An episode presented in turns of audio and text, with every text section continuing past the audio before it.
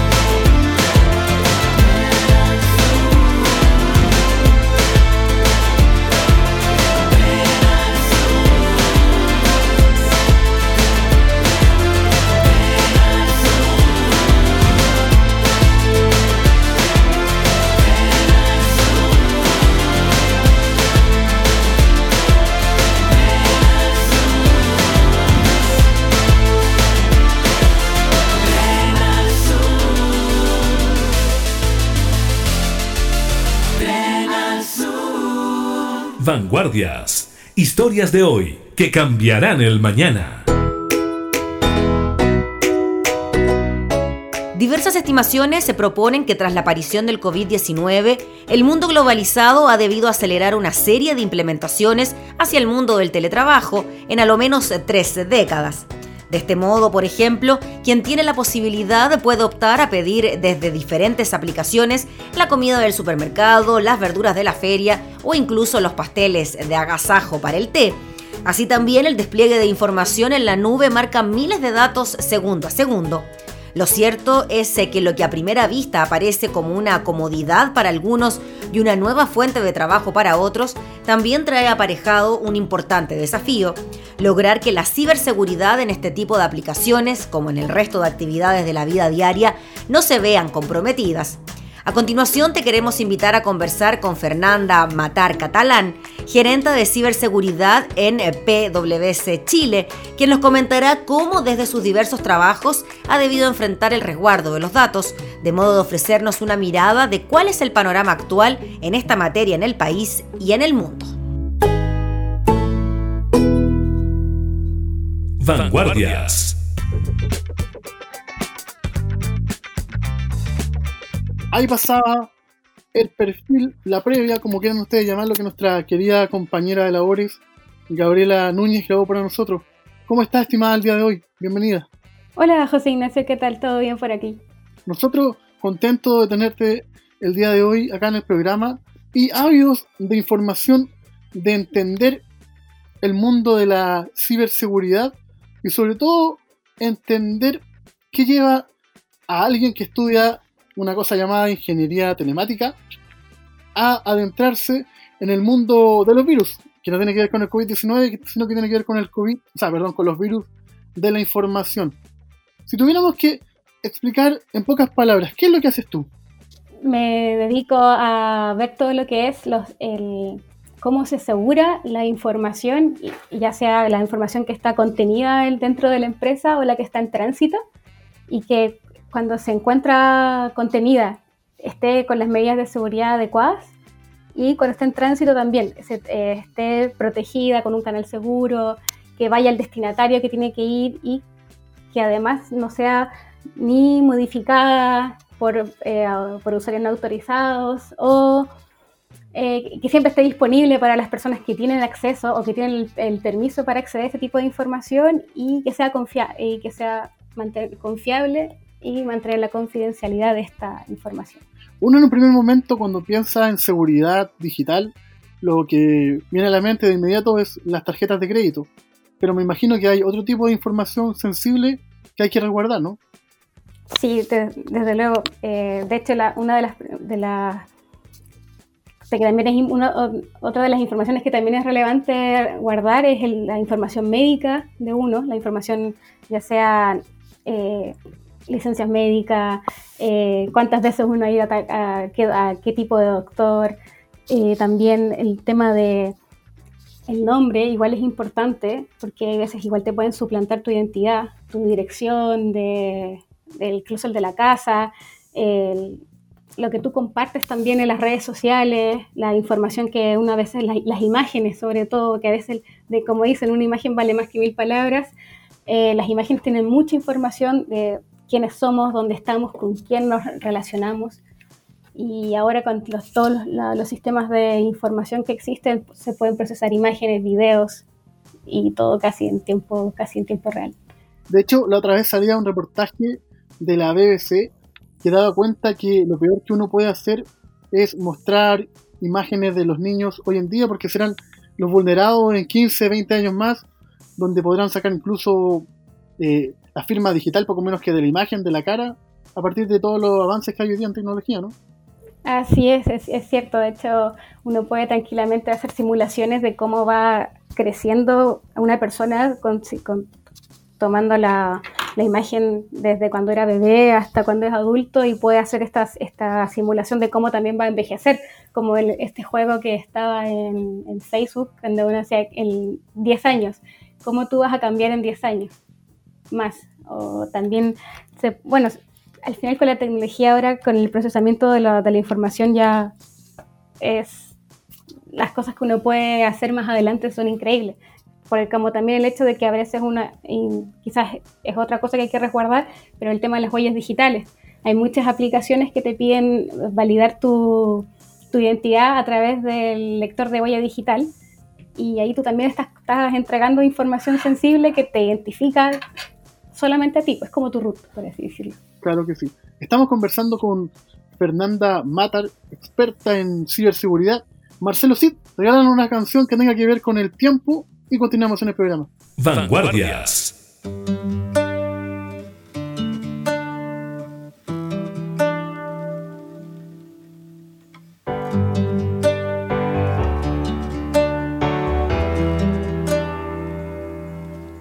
Es muy tarde decir te amo.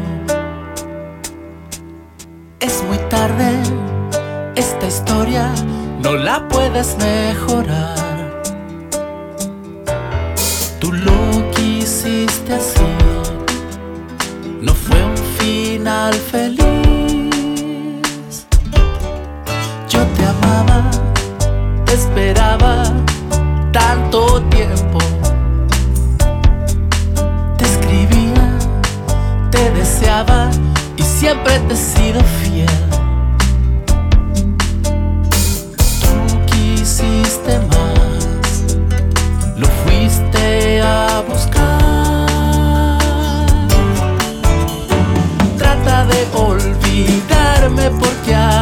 Está costando.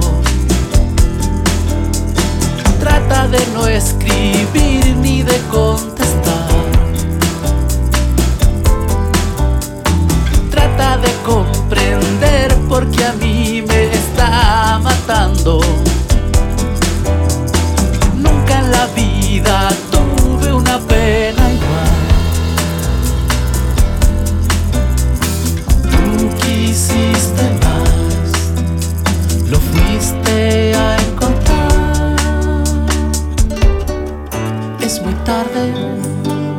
Decir te amo.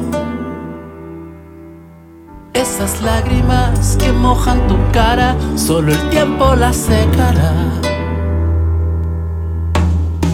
Yo ya me fui, no fue un final feliz. Y ahora trata de olvidarme porque a mí me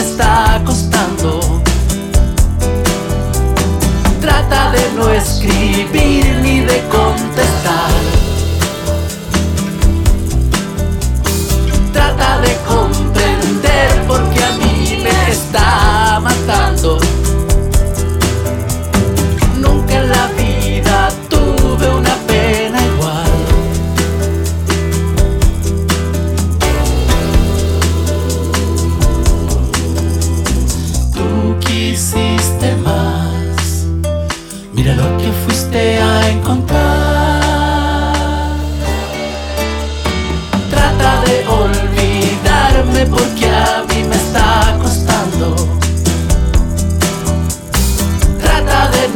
No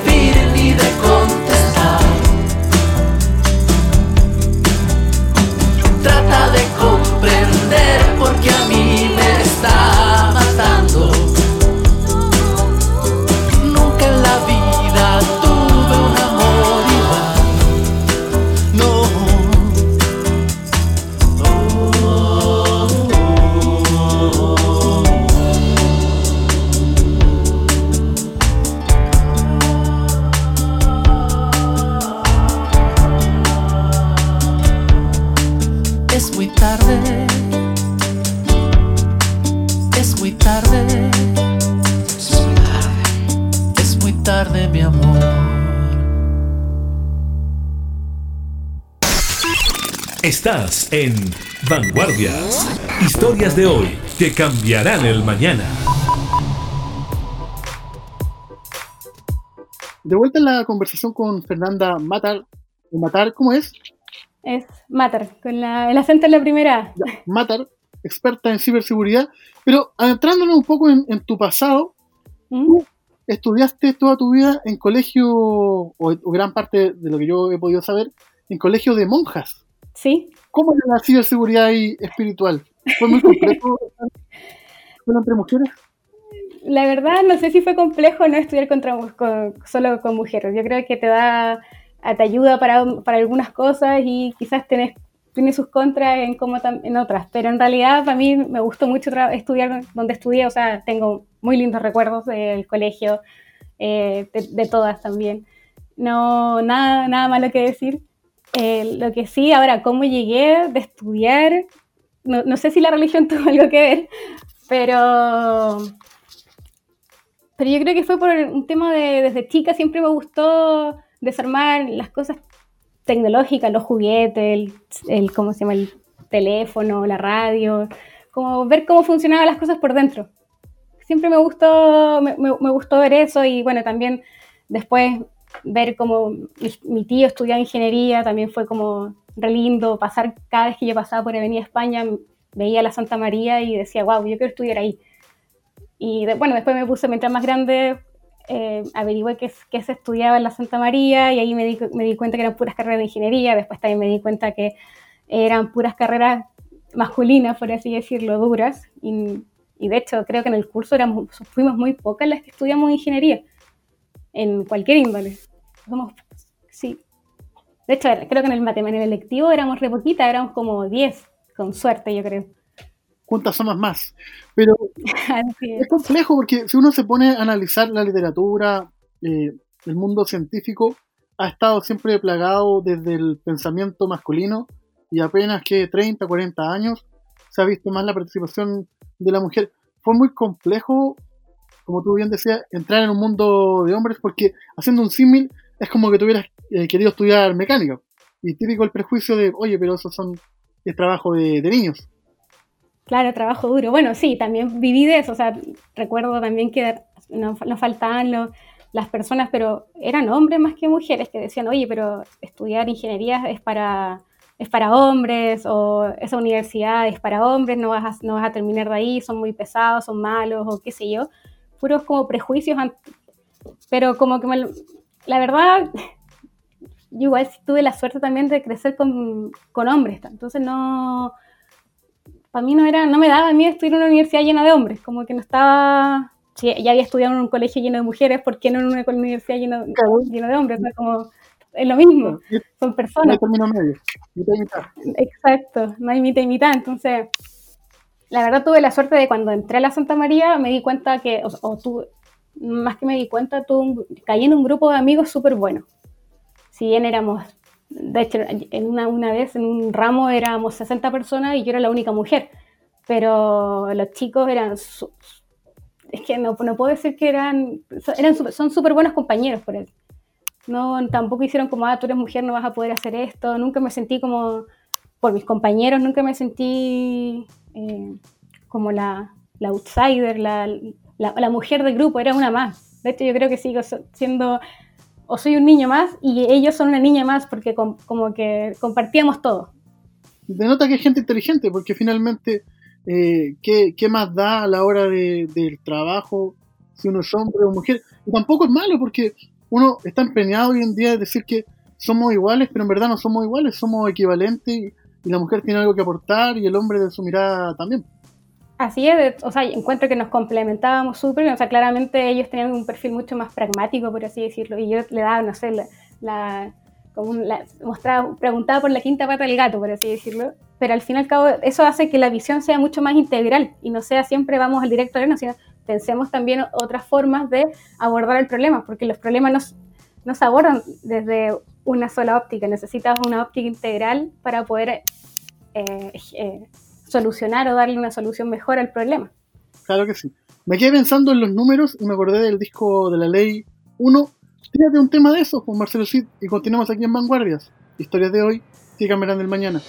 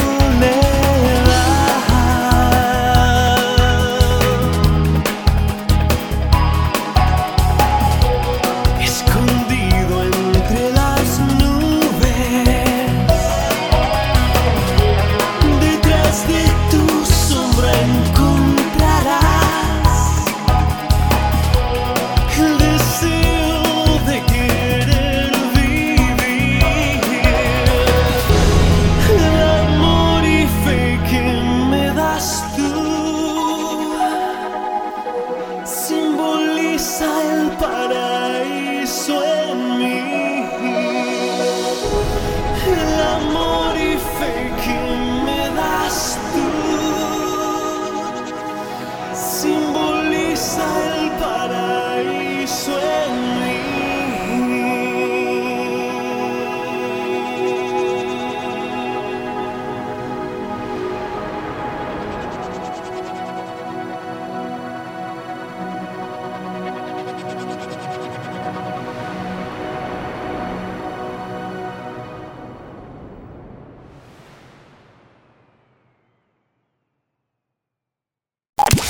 Estás escuchando Vanguardias.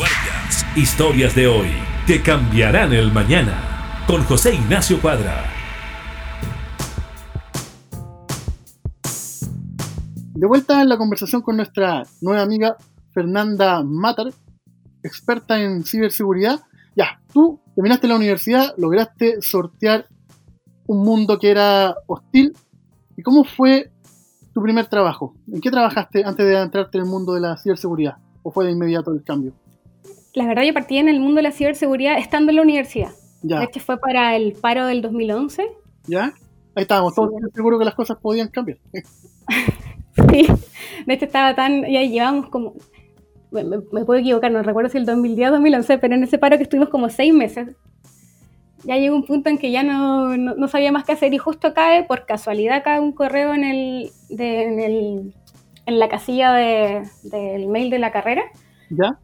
y ahí fue como en TEL, decía, se busca practicante para el área de ciberseguridad o seguridad de la información. Y dije, y, y decía, no, no, no se necesita conocimiento de nada prácticamente, solo que sepa eh, tecnología, informática, programación. Y dije, ah, Y que tenga seguridad en sí mismo también. claro. Y fue como, bueno, voy a postular. Postulé, me llamaron, le dije, quiero aprender. La verdad no tengo idea de lo que es ciberseguridad, así que quiero aprender. Y me dijeron, bien, perfecto, entonces eh, haz la práctica con nosotros. Y ahí, así inicié. En 2011 hice la práctica en Intel, en el, en el área de ciberseguridad que tenían ellos, en la subgerencia de ciberseguridad. ¿Ya? Y ahí, ahí me di cuenta que me gustó mucho. Que era un mundo, porque la- honestamente no me había gustado mucho mi carrera al principio. Como que al final uno cuando entra, uno toma la decisión de estudiar, siempre te dicen esto va, esto va a ser lo que tú vas a hacer el resto de tu vida, así que te tiene que gustar. Claro. Y uno con 18 años, totalmente inmadura, jamás sabe lo que va a querer estudiar. Pues. Porque, perdón, la ignorancia, ¿qué es lo que hace un- ingeniero en telemática? ¿Qué es eso? En simples palabras, viene el- es, un, es un ingeniero que sabe mucho de lo que es eh, hardware, los, los fierros como la parte electrónica ¿Ya? y además la informática. Entonces podríamos decir que es una especie de puente entre lo que el software, la- el software y el hardware. ¿Cómo, cómo hacemos más eficiente esa unión? Además está, está, está orientado a todo lo que es las telecomunicaciones y todo lo que puede hacer, prácticamente es todo lo que es internet hacia adentro.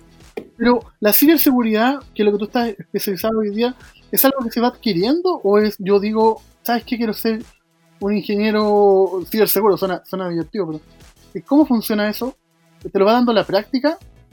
Eh, sí, yo creo que te lo da te lo da la práctica. O sea, igual uno tiene que tiene que estudiar, pasar por más o menos como como toda la el cómo decirlo que todo el soporte o la base va a partir de ya sea de, de lo que te enseñan en la carrera informática o puede ser en electrónica o en telemática, pero esa es la base.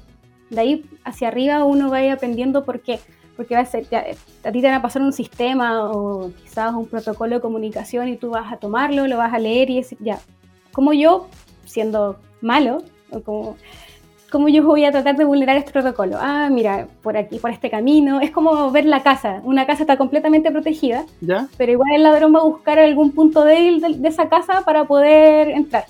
Ah, y tu misión es como buscar esas flaquezas y después fortalecerlas. Así es. Fortalecerla, o incluso a veces no la, no la vas a poder fortalecer, pero vas a tener que monitorear.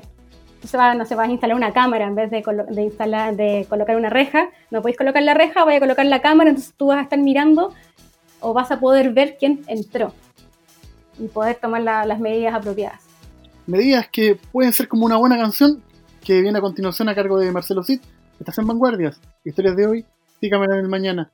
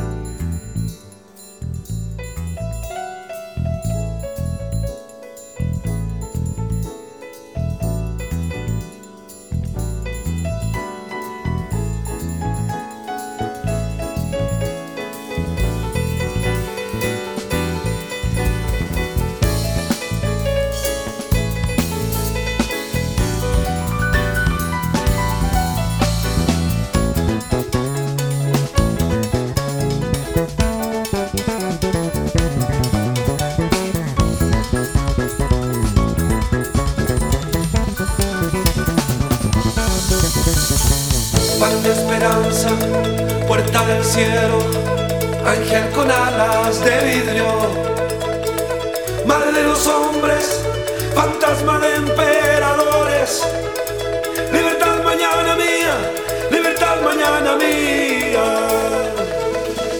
Jaka, podamos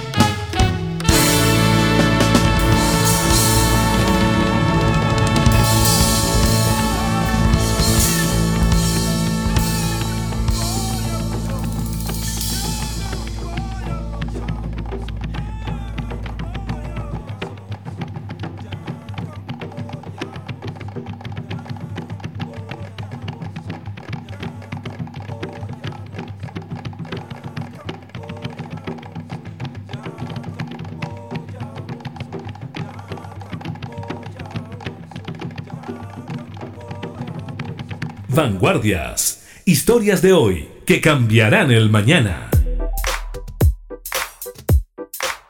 De vuelta en la conversación con Fernanda Matar, experta en ciberseguridad.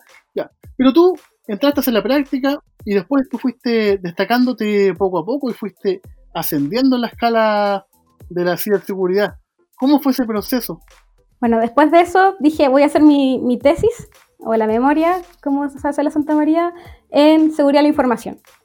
Así que en teoría le iba a trabajar con Entel, pero se dieron las, no se dieron las cosas y ahí me dieron un consejo me dijeron, me dijeron siempre ten un plan B. Y mi plan B fue, dije, voy a ir a la universidad a hablar con el director del área de tecnología e información y le voy a proponer mi, mi- mi tema de memoria a ver qué pasa. Y bueno, se lo propuse, le gustó y, as- y ahí estuve trabajando en la, en la universidad para el proyecto, para mi proyecto de memoria. Y ese fue mi primer acercamiento, me titulé. Y un profe que se había cambiado a otra universidad me dice, oye, ¿todavía estás trabajando en seguridad? Y le dije, sí. Me dijo, "Están en el Ministerio del Interior están buscando gente. Y yo, bueno, así que postulé, o sea, le mandé mi, mi, currículum, me llamaron. También fue súper rápido, onda, me llamaron en, en septiembre, en septiembre envié el currículum, en octubre me llamaron y ahí fue como, listo, quedaste. Y el 2013, noviembre del 2013, partí trabajando en el Ministerio del Interior para, en materias de ciberseguridad como analista. ¿Y como qué información se cuida ahí, por ejemplo? Sin tener que revelarla, claro. Bueno, eh, información, de, información de toda índole, todo lo que tenga que ver con las plataformas de, de info- de información que tiene el gobierno, perdón, no el gobierno, el Estado, y además la, también hacíamos análisis con respecto a las distintas amenazas o actores de las amenazas que pueden afectar de alguna manera al, al Estado, a las instituciones estatales, qué tipo de información tiene que ser eh, clasificada, eh, ya sea como reservada, confidencial o pública. Yo sé que esto a veces igual va en contra de la ley de transparencia, pero hay cosas que tienen que sí o sí ser confidenciales por seguridad nacional. Claro, pues hay una seguridad superior. Pero, por ejemplo, para ustedes, gente como Anonymous, esos grupos serían como una suerte de, de rivales, de enemigos, ¿no? Sí, en parte ellos son considerados como son actores igual relevantes porque igual pueden generar eh, problemas de la disponibilidad de la información y, ¿por qué no? Pueden, amenazarla en, en la- en tres perspectivas, que era la confidencialidad, la integridad o la disponibilidad de esta. Así que siempre hay que estar monitoreando, viendo y preocupándose de cuáles son lo- los posibles actores que te pueden eh, afectar en, en acorde a las distintas temporadas o lo que está ocurriendo en, la, en el contexto actual. Claro. Y continuando con tu periplo, tuviste en este trabajo en el Ministerio del Interior. ¿Qué pasó después contigo? Después me ofrecieron trabajo en el mundo privado, acepté y a- aquí estoy. Claro. Y que ahí de nuevo me dediqué más que nada a lo que era a, a gestionar proyectos de seguridad, pero a nivel estratégico. ¿Cómo generamos la ciberseguridad a nivel estratégico para que la exista un cambio organizacional que acepte este nuevo actor que es la ciberseguridad dentro? Porque al fin y al cabo la ciberseguridad dentro de una organización se ve como, como el que te viene a, a poner directrices, el que tiene que decir esto no se hace así, eh, como que te viene a hacer como un, te, te, tiene, te, te hace pares, como hasta aquí nomás te mueves, te, te entrega las reglas del juego para que tú pu- puedas operar segura, seguramente. Y el detalle está que eso por lo menos a la mayoría de la gente no le gusta porque te cambia la, la cultura, como te cambia la cultura organizacional. Más que del de todo, porque uno es como, ah, pero déjalo, después lo veo, un poquito por aquí, un poquito por allá. Porque volviendo a la instancia de tu vida escolar, igual el trabajo tuyo tiene que ver un poco con, con Dios, si te fijas, porque uno, Dios está ahí, porque uno cuando se acuerda de Dios, o cuando quiere algo, o cuando Cuando tiene problemas. es lo mismo. Claro, sí, así. Mira, no, nunca había pensado, eh, visto esa analogía, pero sí. Claro, porque si te fijas, hoy día de mañana tú vas a trabajar, ya, da lo mismo, pero si llega a quedar algún problema, ahí sí que créeme que te va a sonar el teléfono y Y siempre, y ahí es cuando el culpable es la es el tipo de la seguridad que no se preocupó de que pasara tal cosa, o el que estudia TI también, el que está encargado, encargado de lo que es el área de soporte de, de los computadores o que sea. Sí, siempre así. Mira, tú, está buena la analogía, me gustó. Estás en Vanguardias. Historias de hoy que cambiarán el mañana.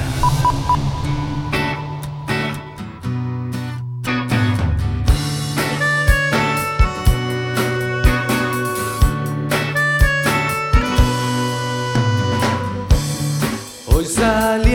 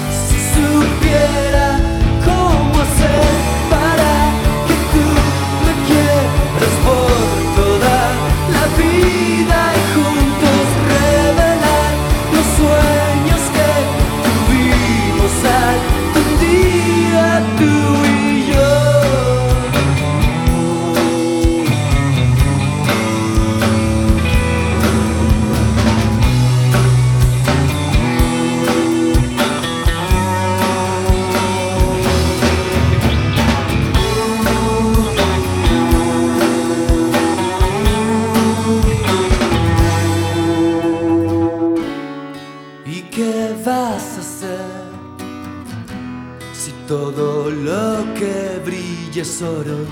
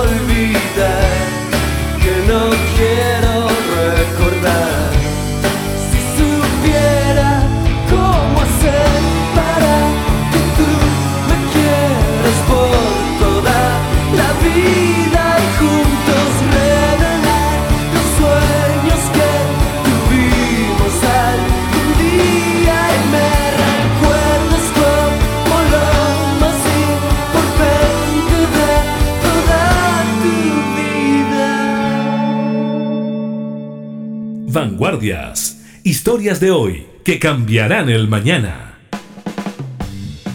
De vuelta en la conversación, analizando, recién estábamos haciendo una analogía con la figura divina, pero el trabajo de usted, ¿cómo son sus herramientas? ¿Ustedes tienen que inventar programas? ¿Cómo funciona eso? O sea, de, de todo un poco, de, de todo un poco. O sea, también hay gente que se encarga de desarrollar eh, herramientas o, sí, pequeñas herramientas para poder eh, gestionar o operar de manera segura. Va a depender siempre de, como de lo que hace la empresa, cuál es el giro de la empresa.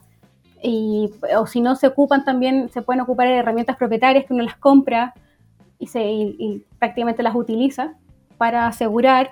También, la verdad es muy importante en, este- en el, área de ciberseguridad son los procesos, la tecnología y las personas. Sin esas tres, sin esa triada, la ciberseguridad no existe. ¿Por qué? Porque necesitas tener buenos procesos, eh, de ya sea que estén orientados al negocio, para que la tecnología que tú adquieras vaya eh, de la mano de estos procesos y además que las personas que operan esa tecnología también sepan cómo funciona el proceso, los procesos de negocio y cómo al fin y al cabo es un círculo. Sin fin, que siempre está en mejora continua porque no te sirve nada tener la mejor tecnología o lo mejor, el mejor desarrollo si no tienes la, pers- la persona idónea que, que aprenda, a le- que, entienda la- las alertas o lo que te dice la tecnología y además un proceso que te diga, que te dé sustento para poder escalar hacia la alta dirección, por así decirlo, o los cargos más. Claro, y además, y entender que, el mundo no, nació ayer, porque como tú bien dices, los procesos hay que ver lo que se hizo bien atrás y eso tomarlo y avanzar. porque no todo se inventa, el no se inventa todos los días en el mundo de ustedes. Cl- Claro, o sea, los procesos no se inventan todos los días, pero igual lo que sí estamos peleando o defendiendo que las amenazas siempre van apareciendo nuevas y la defensa de estas amenazas siempre está quedando un poquito más atrás. Entonces igual es un desafío constante de que uno siempre igual tiene que estar aprendiendo, viendo cómo enfrentar las nuevas amenazas, porque las vulnerabilidades de, de los distintos, de las distintas herramientas de software que tú ocupas siempre están, siempre existen, lo que pasa es que a veces no las conoces. Como no las conoces, hay, hay otras personas que tienen mucho más tiempo que tú, que están viendo y buscando estas vulnerabilidades para poder explotarlas y poder entrar o, hacer, realizar un ciberataque, por así decirlo. Y en ese punto, hoy día nosotros lo- los usuarios comunes estaríamos desprotegidos, ¿no? Porque bien tú dices, eh, todas las aplicaciones te piden acceso a la huella, eh, ahora se vio que Facebook, Zoom graba las llamadas sin que tú sepas, eh, las cookies que en Chile no están normadas.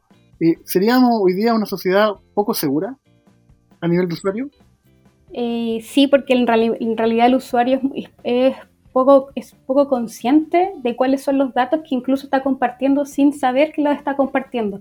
Porque el dispositivo móvil que uno tiene en- entrega mucha información a las aplicaciones que también uno acepta. Por ejemplo, dónde, en qué lugar estás, eh, con quién, cuál el dispositivo móvil cuando tú estás en una reunión sabe también conoce a los, a los dispositivos móviles que están al lado. Entonces puedes hacer prácticamente, si tú entregaras los permisos a estas aplicaciones, eh, se podría triangular dónde está la gente, cómo se mueve la gente, eh, con quién se junta, hacia dónde va. Es complejo, Eh, prácticamente lo que se ve en la película es complejo, es, es complejo. porque, por ejemplo, ahora salió esta aplicación de China que veía el COVID y que ahora va a ir dando puntaje a la gente si tiene buena salud, a lo más capítulos de Black Mirror. Es un, un mundo complejo, ¿verdad? ¿Y tú qué crees, desde tu perspectiva, que debiéramos empezar en los colegios a educar a la gente? ¿Debiéramos sacar una ley que hable de el uso de cookies, como uno ve cuando se mete a los portales en España? Igual es chistoso porque uno entra y te dice, eh, si entras a este sitio, acepta el uso de cookies, pero si no la aceptan no pueden entrar en el sitio, entonces como que igual estamos atrapados un poco, ¿no? Sí, eh, de hecho sería muy importante que se genere, el, de hecho la- creo que está en, la- en comisión la ley de protección de datos personales acá en Chile. Todavía, si bien existe una, esa una es muy, muy antigua para los desafíos que tenemos ahora y sería bueno que la el nuevo proyecto de ley se aprobara lo más pronto posible para poder proteger, porque está orientado a proteger a las personas. Porque las personas somos los dueños de nuestros datos, no, no Facebook, no Google, no, el sistema X que estemos ocupando. Entonces, es ideal que se aprueben luego también el marco legal para que podamos nosotros poder exigir o poder re- rechazar o oponernos a algún tratamiento de nuestra, de nuestra información, como ocurre con el reglamento de protección europeo en Europa, que es el famoso GDPR. Finalmente, eh, así como la pandemia ha atraído una evolución, se calculaba entre 20 y 30 años en el trabajo a distancia, ¿tú crees que esto va a generar mejora en la ciberseguridad, sí o sí?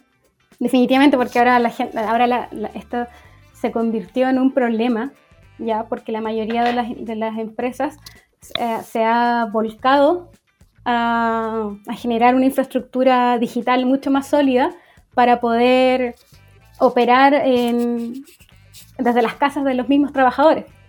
Y esto al fin y al cabo ha generado que si se, materializa un ciberataque, el impacto a la operación misma de la empresa va a ser bastante alto. Entonces, las empresas van a tener que, man- eh, como gran desafío, va a ser mantener la resiliencia digital de ellas mismas. Ahora prácticamente todo lo que hacían como en, en el área física con más papeles ya pasó a todo lo que es el mundo del ciberespacio y es en el mundo del ciberespacio que tienen que tener una resiliencia digital. Claro. En que- sentido de- Sí, me quedé- es que me quedé pensando que ojalá se ¿Mm? logre eso, porque eh, uno está tan desprotegido, porque de repente todavía no hemos avanzado ni en accesibilidad digital, y dar el otro paso eh, parece como nos estamos saltando un peldaño en la escalera, pero es necesario porque uno no sabe lo que la información que va a estar disponible en 20, 30 años más.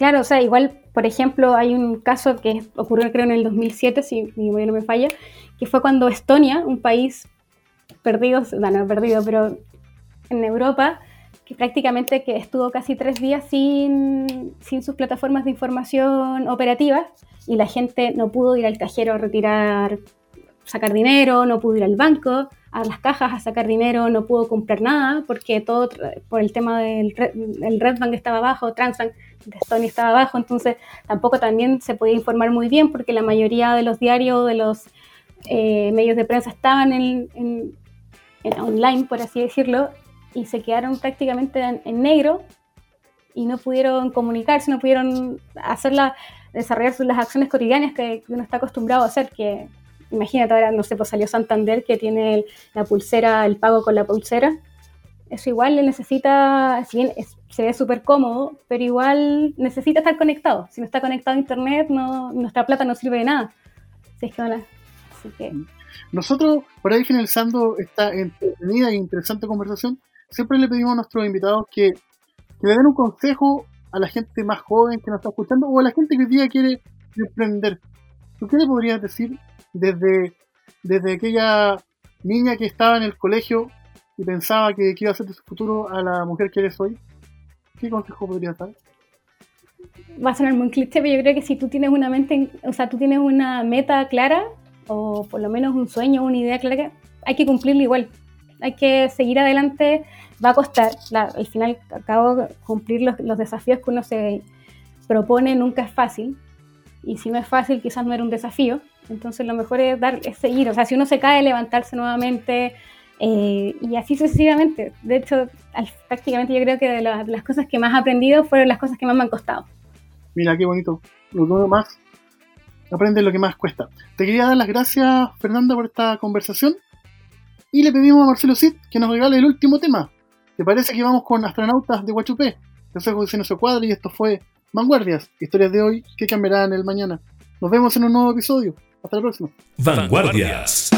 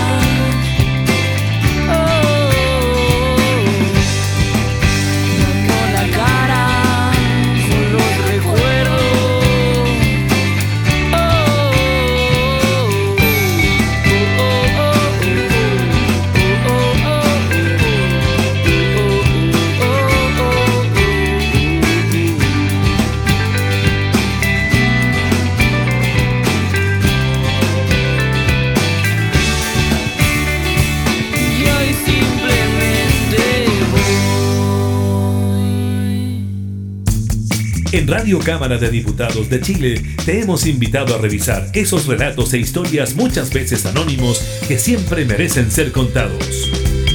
Fue Vanguardias, historias de hoy que cambiarán el mañana, con el periodista José Ignacio Cuadra.